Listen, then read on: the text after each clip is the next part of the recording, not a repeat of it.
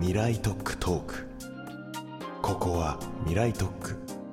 才能と才能が出会い交わり新しい都市の形を創造する場所。こんにちはオフトピックの草野美希です。三井不動産の淡谷隆夫です。この番組はさまざまな領域の専門家をお呼びして未来に必要な産業基盤これからの都市の可能性を探っていきます引き続きゲストは縦型ショートドラマ専門クリエイター集団ごっこクラブの執行役員中井宏樹さんです。よろしくお願いします。よろしくお願いします。一番最初にその自己紹介していただいた時に、はい、すごいユニークな経歴だなって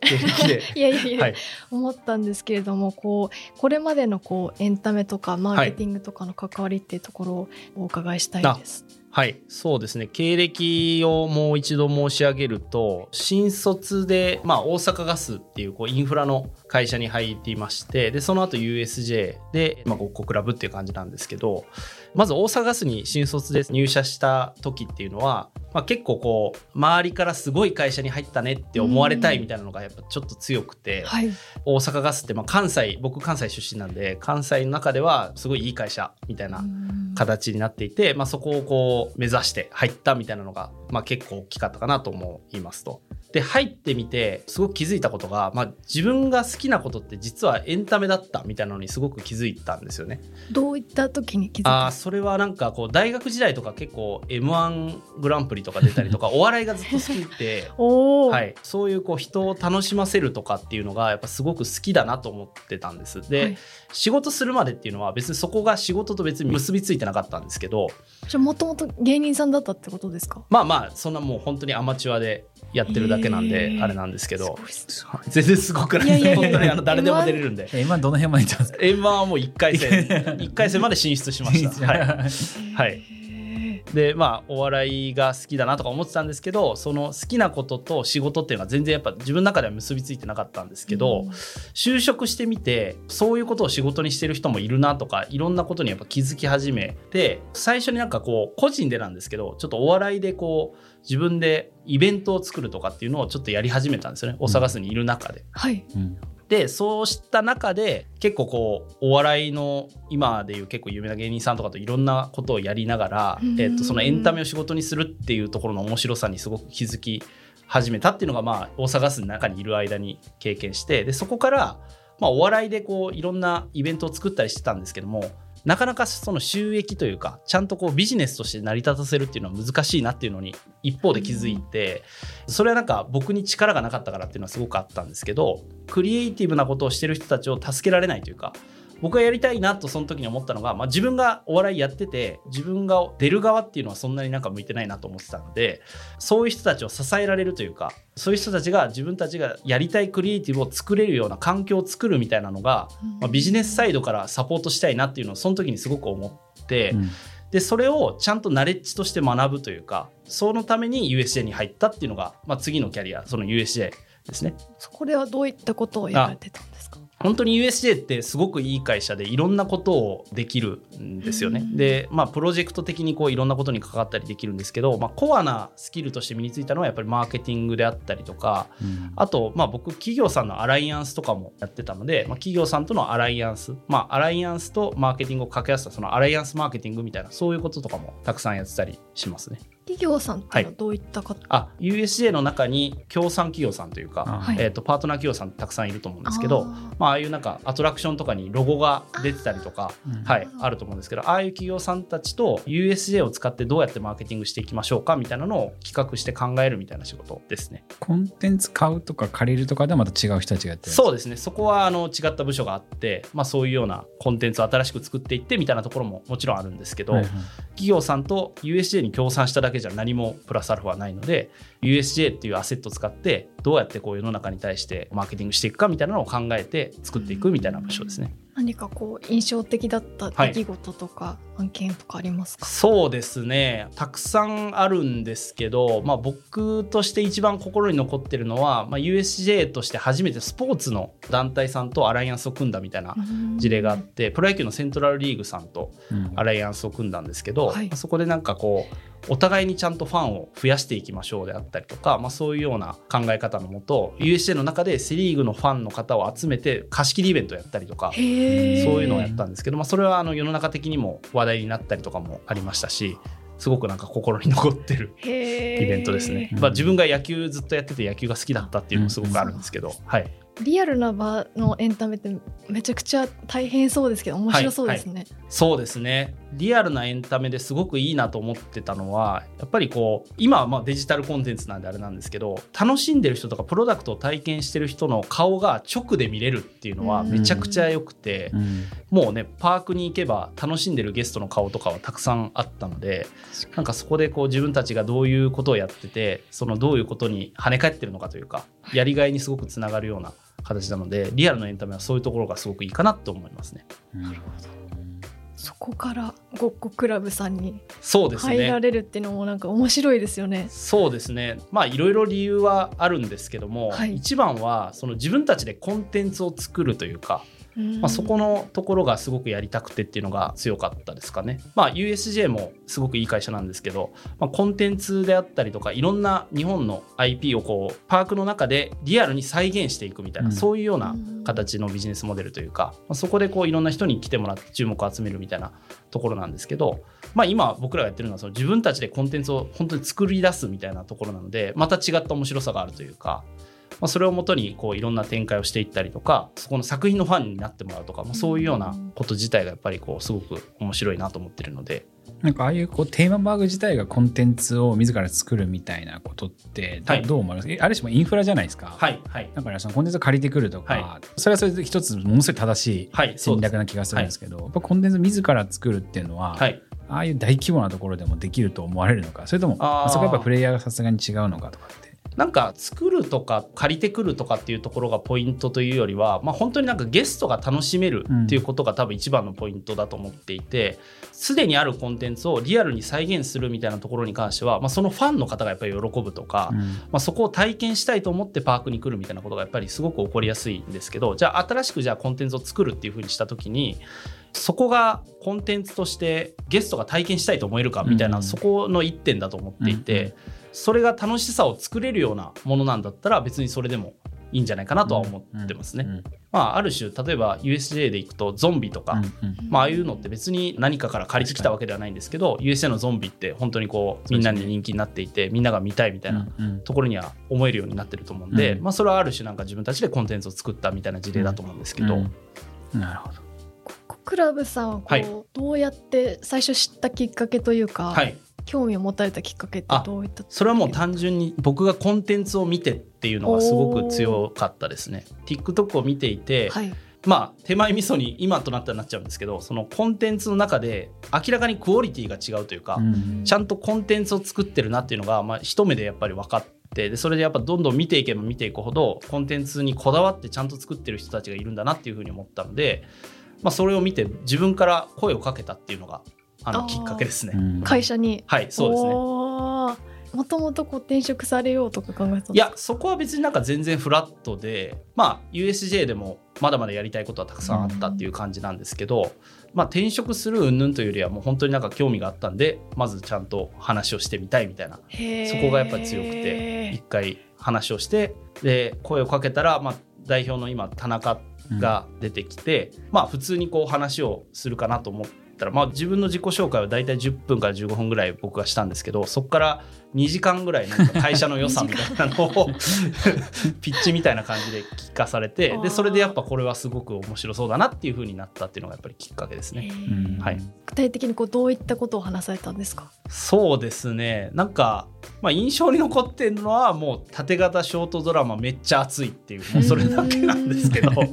なんかそれがやっぱりその中国でもちゃんと盛り上がってるであったりとかその縦型ショートドラマで日本一を取ってさらにエンタメ企業として日本を代表する企業になるみたいなそういうビジョンをちゃんと持っていてそこがもうめちゃくちゃ熱く語られたっていうところを覚えていて。社長様もあれなんですか、クリエイターでありビジネスマンみたいな感じいや基本はもうビジネスの方ですね。でクリエイティブの方はもう一人のタダっていうものが、はい、担っているので基本的にはビジネスですね、うん、で僕も最初正直ごっこクラブのコンテンツを見た時にそういうなんかちゃんとビジネスのこととか今後の展開みたいなことを考えてる人がいないと思ってたんですよ。うん、もう本当に単にクリエイティブが好きでクリエイティブを作ってる人たちだっていうふうに思ったんですけど、まあ、田中が出てきてあちゃんとなんか計画的にその自分たちのクリエイティブを上げながらさらにこう広いフィールドで戦おうとしてるんだみたいなのが分かったんで、まあ、それもすごくいい出会いだったなというか。そこでもう入社が決まったんですか、はい。まあまあなんかそこから紆余曲折というかいろいろ話はあったんですけど基本的にもうその時にああの一緒にやりたいなっていうのは思ったって感じですね。素敵ですねクリエイターの方と一緒に働いていて、はい、こう実際にコンテンツを作る方たちと一緒に働くってどういった、はいそこはなんかもうめちゃくちゃ良くてまあもともとそのお笑いをやってた時にお笑いを真剣に頑張ってる人たちをビジネスのサイドからちゃんと支えたいみたいなのが、まあ、ビジョンとしてあって最終的にはねそういうことも僕はやっていきたいなと思ってるんですけど、えー、クリエイターはやっぱりこうクリエイティブに没頭できる環境っていうのがやっぱすごく大事でそれを僕が僕とかビジネスサイドのメンバーが作るみたいなのそういう役割分担ができてるので。まあ、すごく面白いですし、まあ、今若くて才能あるメンバーがめちゃくちゃ集まって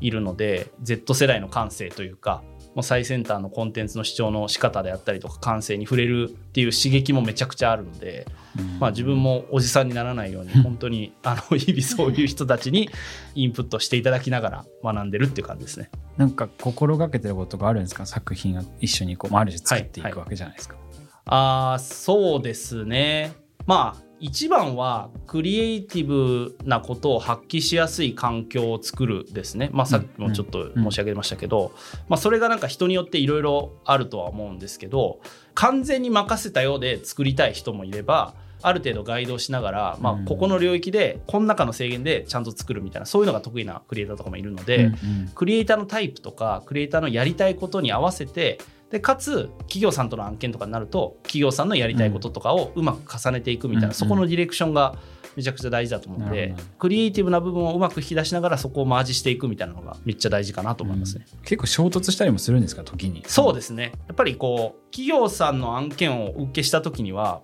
僕がやっぱり企業さんの代弁者にもちろんならないといけない、うん。うん、でもクリエイターは面白いコンテンツを作っていくみたいなことなんで、まあ、面白いコンテンツは絶対損なっちゃいけないんでそこは最優先なんですけどこれだと結局何も言えてないみたいなものが上がってきちゃったりとかした時にはそこをこういうふうにこれは入れたいとかでもクリエイティブをここをこうするみたいな指示はあんまり出さないです、うんうん、それをやっちゃうと結局なんか自分たちが作ってるビジネスサイドが作ってるみたいになっちゃうのでそれだと面白くならないんですよね、うん、なのでクリエイターの意向とかクリエイターがやりたいことをうまく引き出しながらそこをマージしていくみたいな、うん、でまあ大前提やっぱプロデューサーの役割って何が何でも成功させることだと思ってるので、うん、企業さんと一緒にやった案件だったら企業さんもハッピーになるしクリエイターもハッピーになるしっていう状態をいかに作るかみたいな形なんで、まあ、そこはなんかアサインしていく人というかそこによっても変わってきますし案件のコンディションというか何をやりたい案件なのかによっても変わってくるのでなんですけど、まあ、何が何でも成功させないといけないってどんな手を使ってもそこは意識してますから。ね。うん、はい。その脚本もやられたりその俳優もやられたりっていう,、こう兼業というかマルチにやられてると思うんですけどそうやってこう新しく入ってきたメンバーはじゃああなたも脚本書けるようになった方がいいねみたいなどういうふうにこうチームができてまずはもう自分のやりたいを優先してもらってますね。じゃないとやっぱなかなかその強制してやるものでもないですし自分が何をやりたいかとかどういうクリエイターになりたいかみたいなのベースでまあ普通に脚本書きたい人はもうどんどん書いたらいいっていうスタンスなんで。へ本当なんか優秀な方が集まってますよね。うんまあでも優秀かわからないですけどエネルギーはめちゃくちゃありますかね。で結果どんどんみんなが優秀になっていってるみたいなのが正しいのかなと思います。す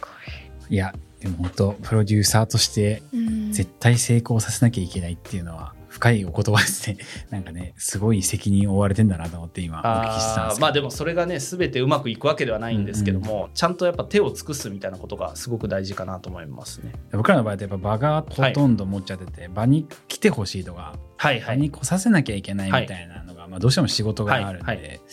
じゃあねショート動画みたいなところでこう競争とかさせていただいた時に、うんはい、どうやって人を本当にそのアクションに移すかって、はい、めちゃくちゃ難しいです、そうですね、うんまあいろんな引き付け方とか行動変容のさせ方みたいなのはすごくたくさんあると思うんですけどもぱ一つは、まあ、認知というかその場でどういう体験ができるのかっていうそこの深いところの認知までされてないケースはそういうのがじゃあ知った時にそういう行動につながりやすかったりとかすごくあると思いますし、うんうん、一方でなんか新しい発見というか来た人がそういう体験をしてるんだみたいなのを動画を通して発見してもらうというか、うんうん、そういうことが伝われば一部の人はじゃあそれが響いてその行動につながったりとかにはすごくなるのかなと思うので、うんうん、まあ、ドラマなんで結構ストーリーで伝えられる強みっていうのはすごくあると思うんですよね。うんうん、だからその中でこうより深いところこういう観光施設すごく面白いですよって言ってるだけじゃなくてその人がどういう表情で友達とどういうふうに楽しんでいて、で結果どういうような帰りにどういう顔になってるかみたいなそういうところって別にドラマで描けると思っていて、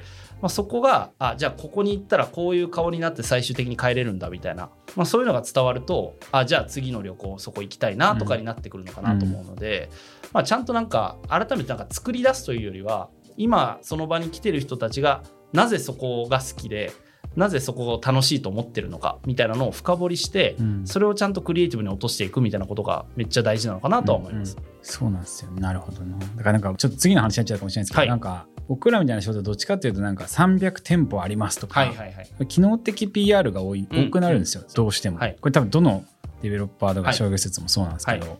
こういう感情になるよみたいなブランディングとか PR してる会社ってそんなないんですよ、意外と、特に商業施設はテーマパークはまたちょっと違うんですけど、その辺をこうなんかこういうショート動画とか TikTok みたいなものを使ってやってみた時にどうなるかっていうのはすごい本当、はいはい、まあプロデューサーだと思うんですけど。そうですね、新たな来る理由をそのドラマを通して伝えていくのか今実はそういう理由で来てる人がいるんだけどもそこはあんまりこう認知されてない、うんうん、でもめちゃくちゃ強い思いを持ってるみたいなところを開発というか掘り下げていくみたいなのはすごい大事かなと思います、ね、うんうん、だそれがなんかこの店舗がここに入ってるから行くみたいな人ももちろんいるとは思うんですけどもそうじゃない部分その機能便益じゃない部分でこういう感情になりたいからとか例えばじゃあデートをしに行くっていうなった時に彼氏と話す理由が欲しいからそこの場所に行くとか、うん、そういう人たちもいたりするかもしれないですけどなんかそういうところをうまく掘り下げてドラマで描いていくことによってあ自分もじゃあ次デートの時ここ行こうとかっていうふうになりそうかなとは思っていて。うんうんまあ、なのでなんか一番大事なのはやっぱり今の消費者理解というかどういう思いで使ってる人がいてなぜその人がリピートしてすごくファンになってるかみたいなのを掘り下げて考えるのはめっちゃ大事かなと思いますね。ありがとうございました。今回はこの辺りで締めたいと思うんですけれどもあわやさん次回は何をお聞きしましょうか？はいそうですね、まあ、今最後行動変容みたいな言葉が出てきたと思うので具体的に三井不動産が持つこのオフラインの場とどういうふうに競争していけるかっていうところをちょっとお話しさせていただければなと思います。はい。ここまでお聞きいただきありがとうございました。番組への感想は「ハッシュタグ未来トークトーク」未来トークは漢字トークはカタカナでツイートしてください。次回もお楽しみに。